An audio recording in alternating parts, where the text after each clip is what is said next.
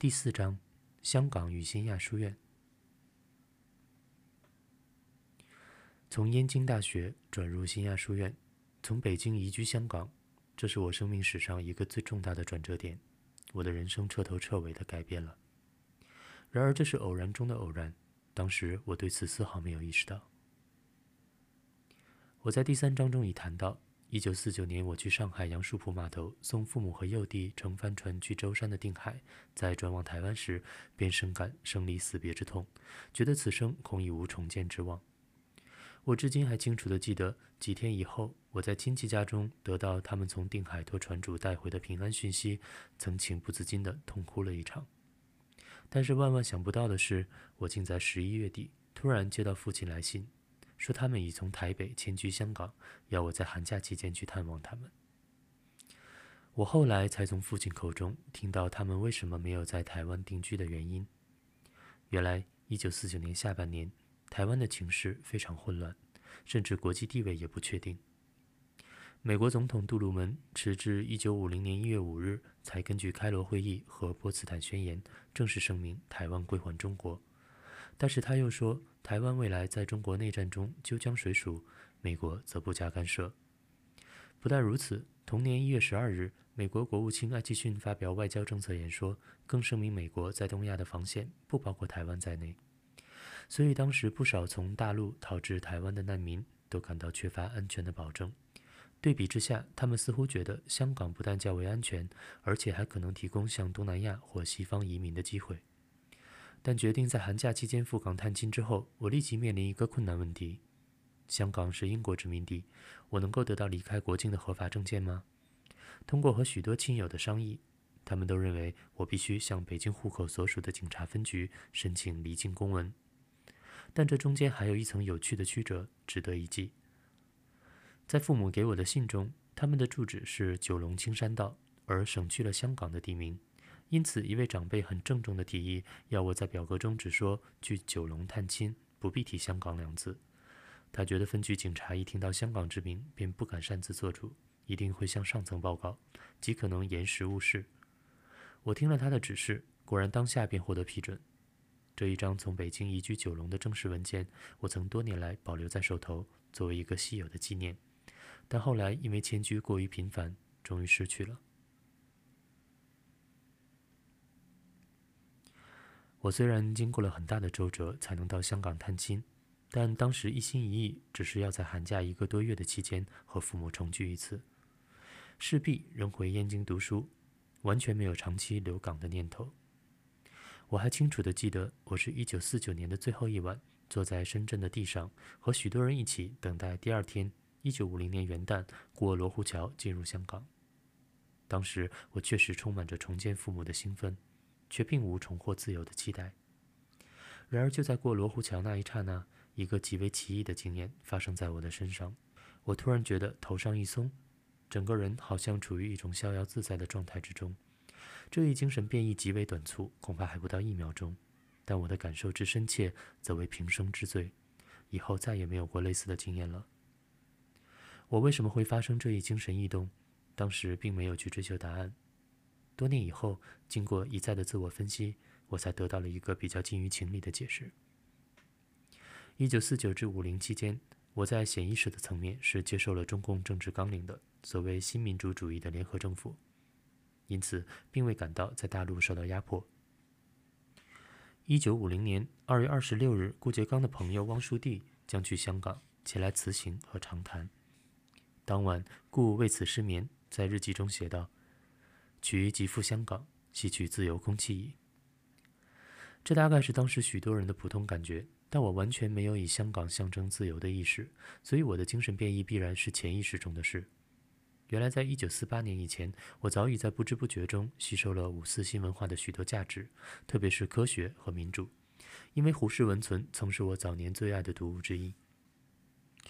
抗战胜利后，当时一些流行的刊物也对我很有吸引力。如《观察》《新路》等，胡适1947至1948年期间在《独立时论》上发表的一些文章，如《眼前两个世界的明朗化》《眼前世界文化的趋向》和《自由主义是什么》，都是我很爱读的。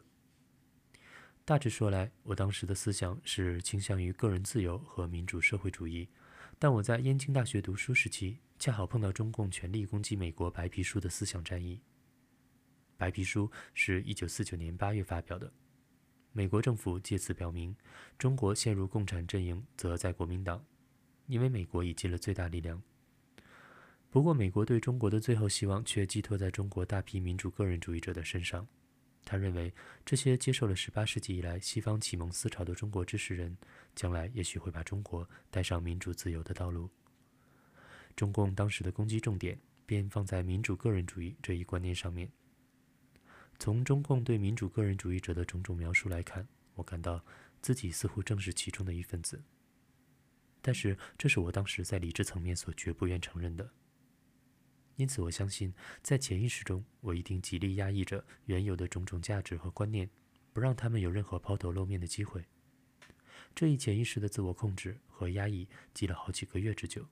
一旦回到一个不受拘束的社会，心理上的压力突然消失，精神变异便发生了。我在离开北京时，原估计寒假探亲不过是一个月左右的事，但在香港和父母幼弟相聚以后，当下便感到。恐怕不可能如期来去。第一是情感上的原因，寒假匆匆一晃即过，父母都盼望我多留些时日，我也实在不忍说走便走。何况我这次回大陆以后，是不是还能自由来港，更是一件非常渺茫的事。第二则是父亲此时还有十分急迫的事，非要我协力完成不可。上一年离开上海时，父亲把他的大批书籍。包括一部《清实录》和多年收藏的文物和书画等，都寄存在一位亲戚家中。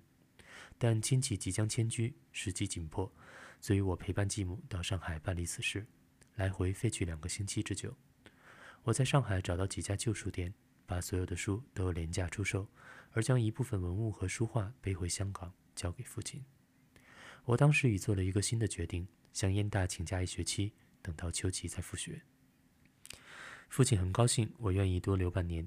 当即提出一个我完全没有想到的建议。他告诉我，钱穆先生刚刚在离我家不远的桂林街创办了一所新亚书院。我既然这学期不回燕大，何妨暂时跟钱先生学点中国史？钱先生是我早就敬仰的史学大家，我当然欣然同意。我心中自然明白，这是父亲想留我在港的方法之一。但是我的规制已定，并未动摇，所以七月底。我终于梳妆就到。我至今依然清楚地记得，在离港前一个多月中，是我情感和理智互相冲突最为激烈的时期。传统语言所谓“天人交战”，大概即至此而言。父母心中十分难受，但因尊重我的决定，不愿给我更多的情感压力，因而不再劝我留下。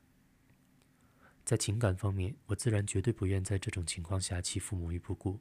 但在理智层次，我始终不能接受香港这个殖民地可以成为我长期居留之地。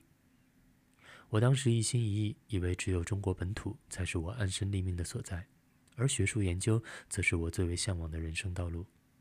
新亚书院虽有钱先生这样大师在，但开学两三个月以后便已遇到经费的大困难，是否能办下去，也在师生心中成了一大疑问。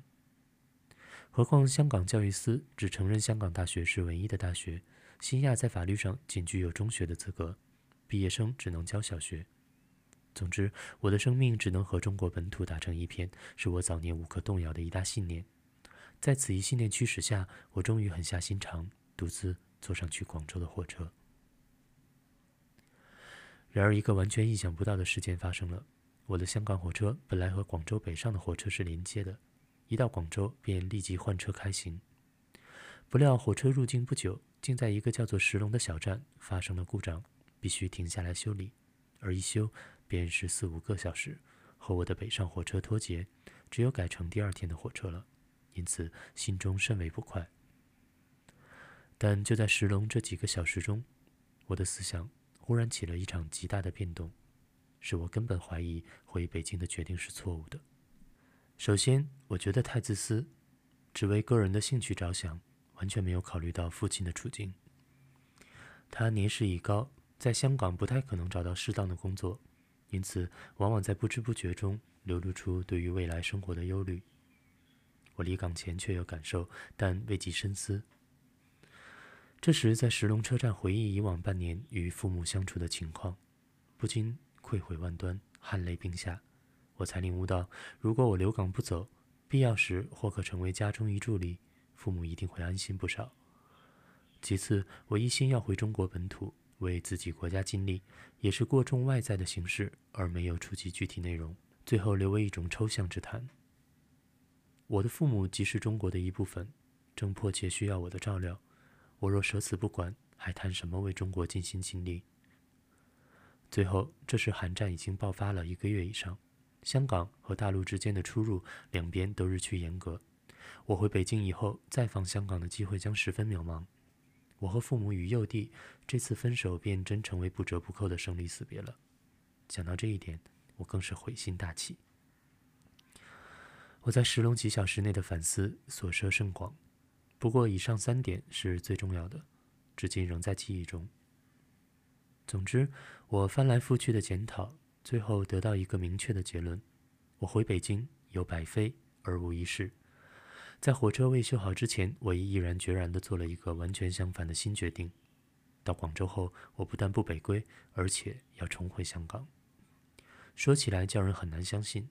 我在做了这一新决定之后，几个月来一直深深困扰我的天人交战，突然消失不见了，心中只有一片平静与合唱。有一个负面的念头却曾出现：我已入团，对于新民主主义在中国的实现应有所承担，这在香港是办不到的。但是我很快便找到了一种自解之道：新民主主义团员不计其数，而且正在不断增加。少我一个人似乎无足轻重。我的新决定，在我自己而言，觉得是情理兼道；然而用当时中共的语言来表达，却是不折不扣的小资产阶级的温情主义。